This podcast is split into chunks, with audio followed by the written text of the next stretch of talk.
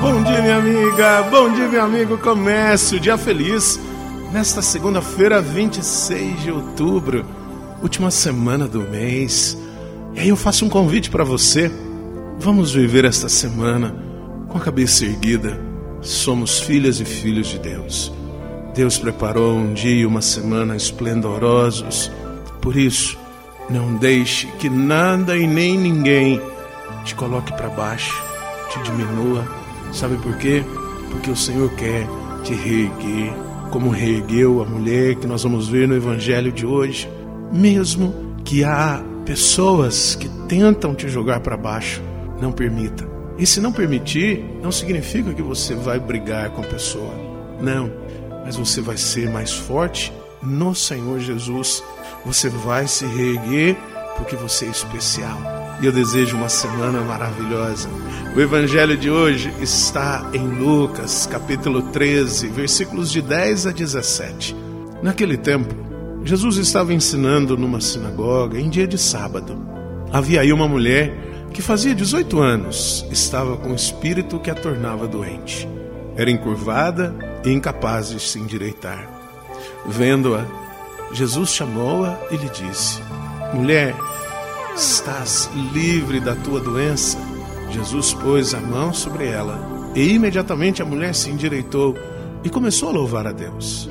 O chefe da sinagoga ficou furioso porque Jesus tinha feito uma cura em dia de sábado e, tomando a palavra, começou a dizer à multidão: Existem seis dias para trabalhar. Vinde então nesses dias para seres curados, não em dia de sábado. O Senhor lhe respondeu: Hipócritas, Cada um de vós não solta do curral boi ou jumento para dar-lhe de beber, mesmo que seja dia de sábado? Esta filha de Abraão, que Satanás amarrou durante 18 anos, não deveria ser libertada dessa prisão em dia de sábado? Esta resposta envergonhou todos os inimigos de Jesus e a multidão inteira se alegrava com as maravilhas que ele fazia. Minha amiga, meu amigo, não responda, não bata de frente com pessoas que tentam te jogar para baixo, que tentam te aprisionar e escravizar. Vença no amor. Foi isso que Jesus fez. Mostrou para aqueles fariseus, para o chefe da sinagoga, que a vida de um ser humano está acima de qualquer situação. A vida está acima de qualquer instituição. A vida deve ser preservada. Mas faça isso no amor, na alegria, por isso convido você para viver esta semana manifestando o quanto Deus te ama, olhando para frente e percebendo que o Senhor fez esse dia para você. Por isso, louve e agradeça. Isso mesmo. Deixe-se surpreender por Deus. Viva na alegria, viva na esperança, viva no amor. Reze comigo.